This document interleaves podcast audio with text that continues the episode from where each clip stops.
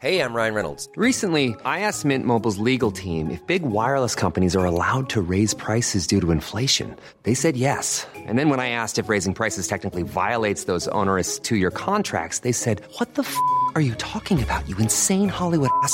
So to recap, we're cutting the price of Mint Unlimited from $30 a month to just $15 a month. Give it a try at mintmobile.com slash switch. $45 upfront for three months plus taxes and fees. Promo for new customers for limited time. Unlimited more than 40 gigabytes per month. Slows. Full terms at mintmobile.com.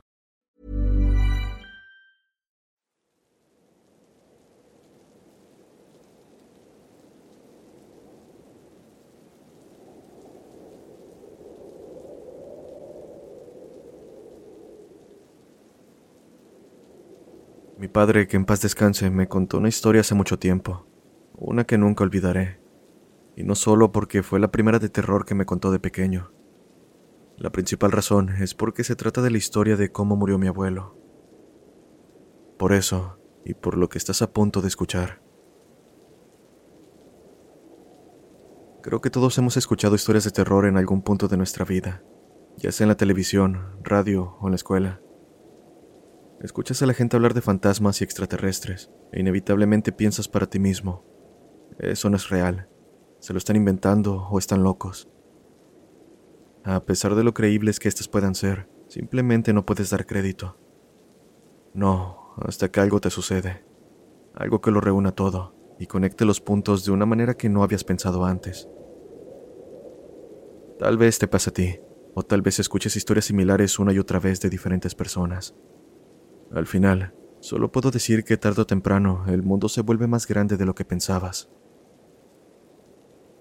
Como dije, esta es una historia que me contó mi padre y durante mucho tiempo no creí, a pesar de que juró que era verdad. No fue hasta que empecé a buscar en internet respecto al tema que comencé a creer. Y es que encontré historias como la de mi padre, extrañamente similares. No me tomó mucho tiempo creer sus palabras después de eso. Skinwalker es el nombre que unía estas historias, solo que mi padre nunca lo llamó así. Él no usaba internet por lo que no sabía cómo los demás se referían a ese ser. En su lugar, siempre lo llamaba eso o esa cosa. Pero bueno, esta es la historia tal cual la contó mi padre. Estábamos cazando una noche en los bosques que rodeaban la granja lechera en Ohio, donde vivíamos en ese momento. Los coyotes siempre estaban al acecho, por lo que matarlos para hacernos de sus pieles y venderlas era una actividad común. Tenerlos cerca se volvía problemático, pues a veces mataban terneros, así que cada noche salíamos a darles caza. En algunas ocasiones, con un poco de suerte, nos encontraríamos con un ciervo o algún otro animal que bien podría servir para comer durante un par de días y ahorrar dinero. En fin, habíamos terminado de hacer nuestras rondas nocturnas y nos encontrábamos regresando a casa, caminando porque no teníamos transporte para movernos más rápido. Caminábamos en medio del bosque con apenas la iluminación de nuestras linternas cuando nos topamos con eso. Sangre por todas partes, salpicada en los árboles, la hierba, el arroyo. Hablo en serio cuando digo en todas partes. Al principio pensamos que había sido causado por una manada de coyotes. En algunas ocasiones llegamos a verlos cazar ciervos o ganado por desesperación. Sabíamos de lo que eran capaces, pero la escena nos hizo saber inmediatamente que no se trataba de eso. Verás, cuando una manada de perros, lobos o coyotes atacan algo, lo hacen bien. Elegirán a uno que sea débil, enfermo, viejo o simplemente pequeño. Lo cazarán, lo arrastrarán a una esquina, en algún lugar del que no pueda salir, y lo llevarán directamente al más grande, el alfa. Ese ciervo nunca lo verá. Puede que lo escuche, pero solo eso, pues cuando menos lo espere, le arrancará la garganta y caerá muerto. A lo que voy es que aunque se trate de animales salvajes, el proceso es rápido y limpio, todo lo contrario a la escena que teníamos enfrente. Por lo que veíamos, algo se había acercado a un grupo de ciervos. Los coyotes no atacarían a un grupo, los lobos tampoco. Creo que eran tres cuerpos recién destrozados. Podías ver una cabeza o un torso por aquí, una pierna por allá. Los depredadores simplemente no hacen eso, no dejan restos, Así que, Lo que sea que lo había hecho, no había sido por necesidad de comer, lo había hecho por diversión. Pero, por supuesto, no lo sabíamos en ese momento. Lo único que sabíamos es que algo había dejado un montón de cadáveres sin llevarse nada, y definitivamente teníamos que hacer algo al respecto. Vete a la casa, dijo mi padre. Puede tratarse de una jauría de perros salvajes, o algo peor. Aunque fue tajante, definitivamente no estaba en mis planes dejarlo solo, además de que no volvería a casa. Era un camino de dos kilómetros en medio de la oscuridad del bosque, con nada más que una punto .22 y un cuchillo de caza. Solo tenía 13 años en ese momento, por lo que ese rifle era la única arma que podía usar de manera confiable. Papá tenía la escopeta y yo solo ayudaba a rematar animales pequeños. Me tomó un tiempo convencerlo, pero finalmente aceptó que me quedara con él y comenzamos a rastrear lo que sea que hizo eso. Tampoco fue difícil, solo seguimos la sangre. O esa cosa desangró un ciervo antes de escapar, o lo arrastró durante una milla. No lo sabíamos. Lo que sí sabía es que nunca había visto a mi padre asustado antes de esa noche. Después de avanzar unos cuantos metros, empezamos a escuchar los sonidos más horribles que jamás había escuchado. Debo decir que he estado en muchos bosques en mi vida. Podría decirse que estoy acostumbrado a sus sonidos, por lo que estoy seguro de que nunca había escuchado algo como lo que escuché esa noche. Eran como gritos de animales, ciervos, zorros, conejos, todos ellos temerosos de algo y huyendo. En este punto eran quizá las doce o una de la mañana, así que, a excepción de zorros y algunos pájaros, se suponía que ningún otro animal debía estar despierto esa hora. Y eso no fue lo que más nos impactó, fue el hecho de que estaban huyendo todos a la vez. Vi bandadas de pájaros volando directamente hacia los árboles, intentando escapar. Nos encontramos con una manada de coyotes y casi le disparamos a una pareja pensando que nos estaban mirando pero luego vimos que venían en nuestra dirección huyendo de algo. Ni siquiera se dieron cuenta de nosotros y nos pasaron de largo. Después, un venado hizo lo mismo, luego algunos conejos, ardillas y zorros, incluso un par de cerdos salvajes. Se suponía que estas criaturas se cazaban entre sí, y lo único que les importaba era alejarse lo más posible. En ese momento debimos percatarnos de que tal vez lo que sea que estábamos rastreando no era algo que se suponía que debíamos ver, mucho menos algo que pudiéramos matar. Hasta el día de hoy, no sé por qué no nos fuimos a casa. Supongo que teníamos curiosidad. Creo que esa era la naturaleza de mi padre, buscar problemas y pelear. Y siendo consciente de las cosas que hizo durante la guerra, pensé que lo mejor era quedarme a su lado. Finalmente llegamos a un lugar abierto. Normalmente era un campo de soya, pero no estaba en temporada por lo que era solo tierra plana. Fue gracias a ello que vimos huellas. Los animales que huían del bosque habían arrasado todo a su paso. Y al lado izquierdo de todo, a unos cuantos pasos, sangre de venado. A partir de ahí no había ninguna huella más, solo el rastro de sangre que casi parecía que el responsable lo había dejado a propósito para que lo encontráramos. Conforme nos acercamos, vimos huellas poco profundas, Así que, fuera lo que fuera, no podía pesar mucho. Pero eso no significaba gran cosa. Un gato montés bien puede arrancarte la garganta si no tienes cuidado. El hecho es que su peso solo significaba que probablemente aquella cosa era rápida y que iba a ser difícil de cazar. Al final seguimos las huellas. No nos tomó mucho tiempo encontrar a dónde conducían. En específico, a una vieja escuela que se encuentra en la cima de una colina. La mitad había sido arrancada por un tornado, pero nadie vivía ahí. Al menos no durante mucho tiempo, pues a veces encontrábamos a vagabundos o drogadictos que buscaban un lugar seguro para inyectarse. Pensamos que tal vez esa era la causa, una persona drogada con un ataque de ira, pero la verdad estaba lejos de ser así, y definitivamente era algo para lo que nunca estaría preparado. Cuando estuvimos a 50 metros del lugar escuchamos un ruido una especie de chillido compuesto por dos sonidos diferentes. Uno era agudo y otro era un gruñido bajo. Estaba haciendo ambos sonidos al mismo tiempo, si es que eso tiene algún sentido.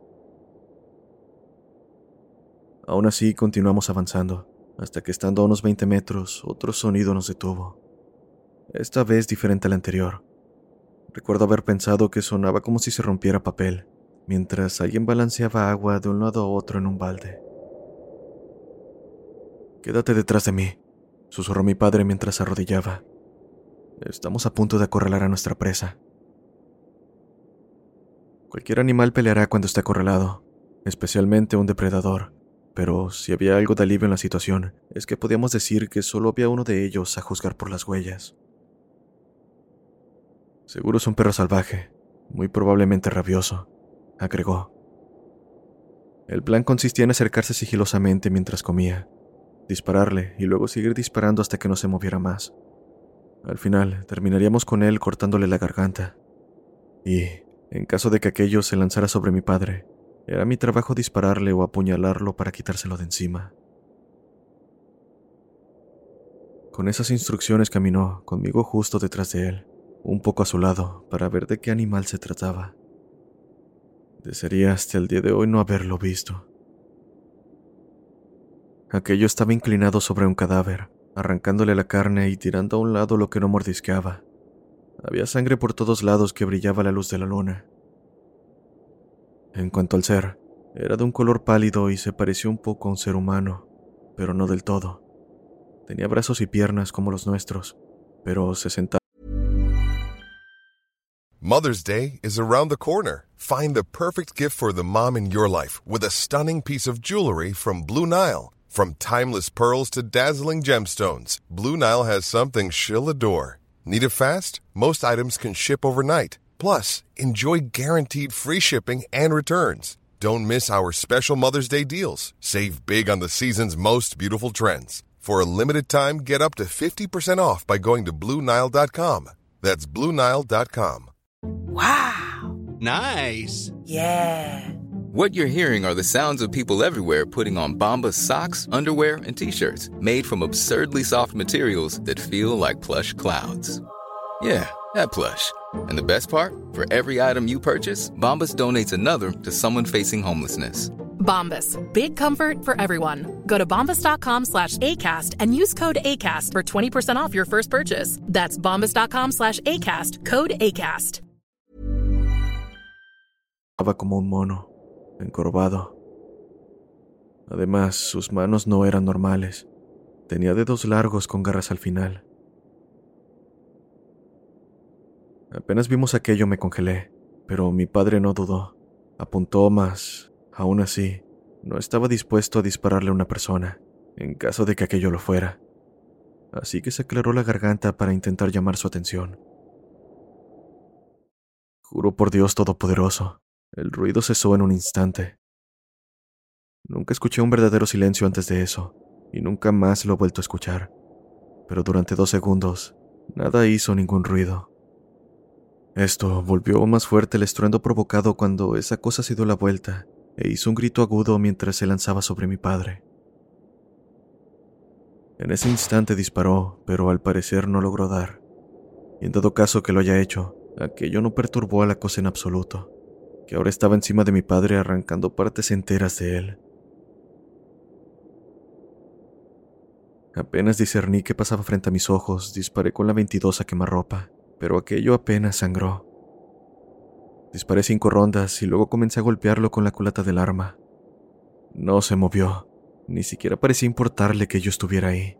Simplemente continuó arañando a mi padre, arrancando trozos enteros de su carne. Comenzó en su torso, desprendiendo la piel de su pecho, y luego se movió hacia arriba. Le desgarró la garganta, le arrancó la nariz y le sacó los ojos. Luego le arrancó el cuero cabelludo y empezó a cavar. Por mi parte, me quedé ahí, impotente, mientras eso le arrancaba la mitad inferior de la mandíbula, los pequeños huesos, la tráquea y luego las costillas. No recuerdo exactamente lo que pasó a continuación, pero de alguna manera el cuchillo de mi padre terminó en el hombro de esta cosa. Y él, bueno, lo que quedaba de mi padre terminó en mi espalda. Ahora me encontraba corriendo más rápido de lo que jamás habría corrido en mi vida. Y sí, aquello me estaba siguiendo. Terminé de regreso en el bosque, frente al lugar en el que comenzamos a seguir aquello. Me dirigí a la casa de mi arrendador porque era lo más cercano para pedir ayuda, pero incluso eso estaba a medio kilómetro de distancia. Todo el tiempo que estuve corriendo podía escuchar a la cosa chillando y gimiendo, además de ramas romperse, siendo arrojadas en todas direcciones. Crujía tan fuerte que daba la impresión de que alguien estuviera golpeando con un hacha cada árbol que pasaba pero nunca miré hacia atrás, ni una sola vez. El pensamiento ni siquiera cruzó por mi mente. Finalmente, cuando tropecé y caí en un poco de grava, miré hacia arriba para ver a mi arrendador y un grupo de sus amigos bebiendo alrededor de una fogata. Grité y lloré, por lo que ellos vinieron enseguida. Entre lágrimas les dije que llamaran una ambulancia, aunque por otro lado, mi arrendador me miró y dijo algo que jamás olvidaré. ¿Qué es eso que tienes en la espalda? Justo cuando las palabras salieron de su boca, inmediatamente se dio cuenta sin que yo dijera algo. Lo que tenía era una de esas horribles camisas de franela que mi padre usaba todos los días. Aquello, y un poco de su cabeza y torso, era lo único que quedaba de mi padre. Debajo de la cintura, absolutamente nada. Sin embargo, no tuvo tiempo de decir nada más, pues en ese instante escuchamos el chillido. Inmediatamente mi arrendador me agarró y me hizo tirar lo que quedaba de papá en el suelo, pero yo me puse a pelear con él, llorando porque pensaba que aún podríamos salvarlo de alguna manera. Aunque la verdad es que mi padre se había ido mucho antes de que lo recogiera, y todo lo que hice fue llevar un cadáver a casa. Me puse tan mal que mi arrendador tuvo que levantarme y tirarme adentro de la casa antes de que aquella cosa nos alcanzara. Acto seguido, él y sus amigos entraron, cerraron la puerta y sacaron sus armas. Después, el arrendador me tomó de los hombros y preguntó, ¿Qué pasó? ¿Qué pasó? No sabía qué decirle, pero supongo que intuyó lo suficiente para entender que había algo peligroso allá afuera. Todas las luces en la casa estaban encendidas y alguien llamó a la policía. Llegarían tan pronto como pudieran, dijeron, pero eso significaba en 15 minutos. Después de un momento miramos hacia afuera y ante la mirada atónita de todos vimos aquello caminar frente a la fogata. Nadie sabía lo que era. Uno de los presentes dijo que parecía un mono, y antes de que alguien dijera algo más, algo se estrelló contra la ventana. Todos disparamos por inercia, pero rápidamente nos dimos cuenta de que no era aquella cosa. No, era el perro del arrendador, al cual le faltaba la cabeza y piernas. Rápidamente obstruimos la puerta con lo que teníamos a la mano, lo mismo con las ventanas para formar una barricada.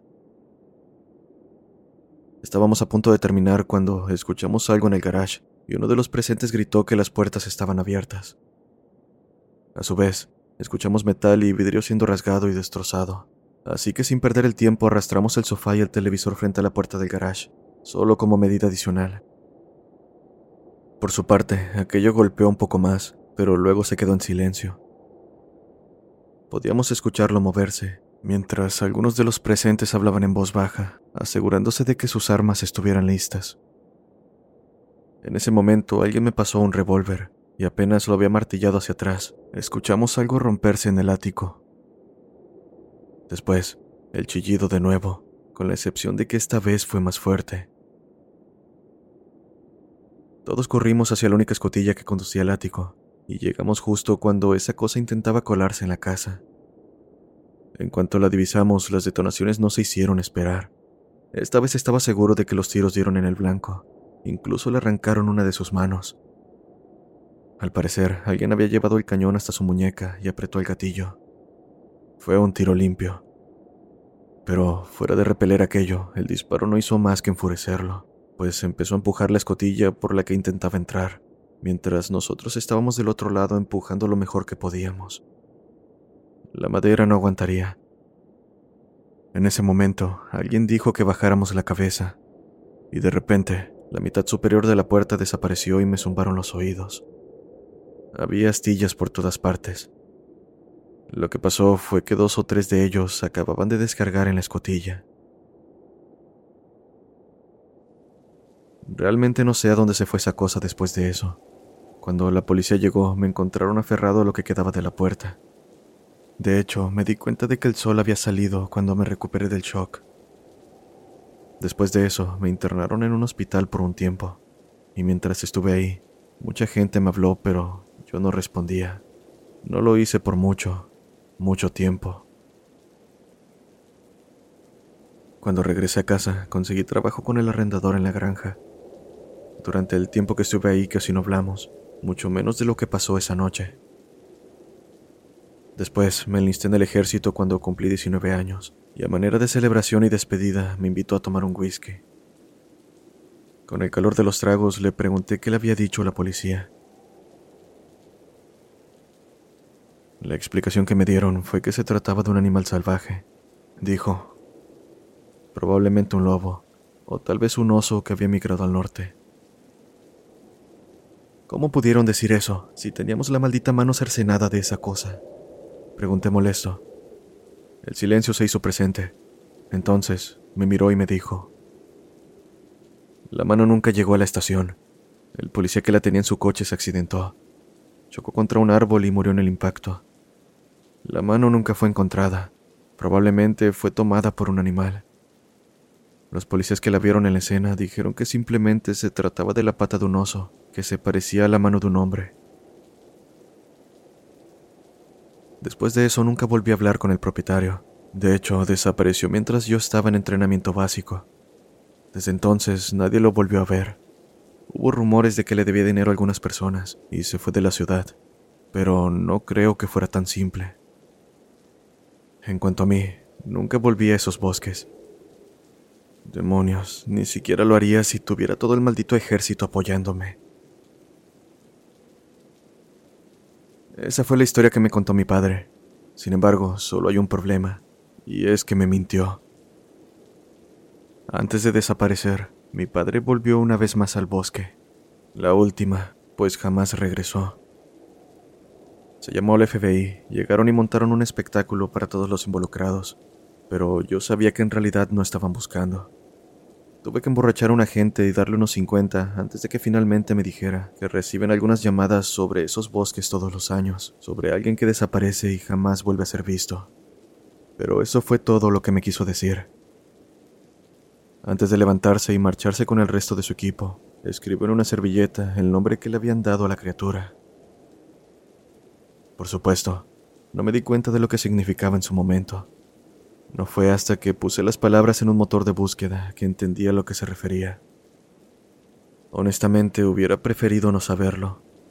Resulta que hay cientos de historias como la de mi padre y mi abuelo, así como fotos y dibujos del ser.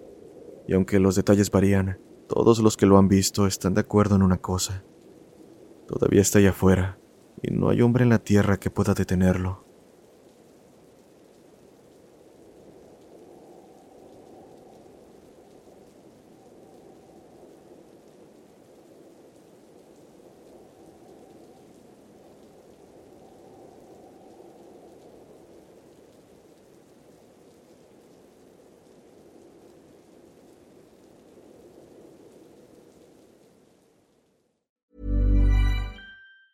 Planning for your next trip? Elevate your travel style with Quince. Quince has all the jet setting essentials you'll want for your next getaway, like European linen, premium luggage options, buttery soft Italian leather bags, and so much more. And is all priced at 50 to 80% less than similar brands. Plus, Quince only works with factories that use safe and ethical manufacturing practices. Pack your bags with high-quality essentials you'll be wearing for vacations to come with Quince. Go to quince.com slash pack for free shipping and 365-day returns.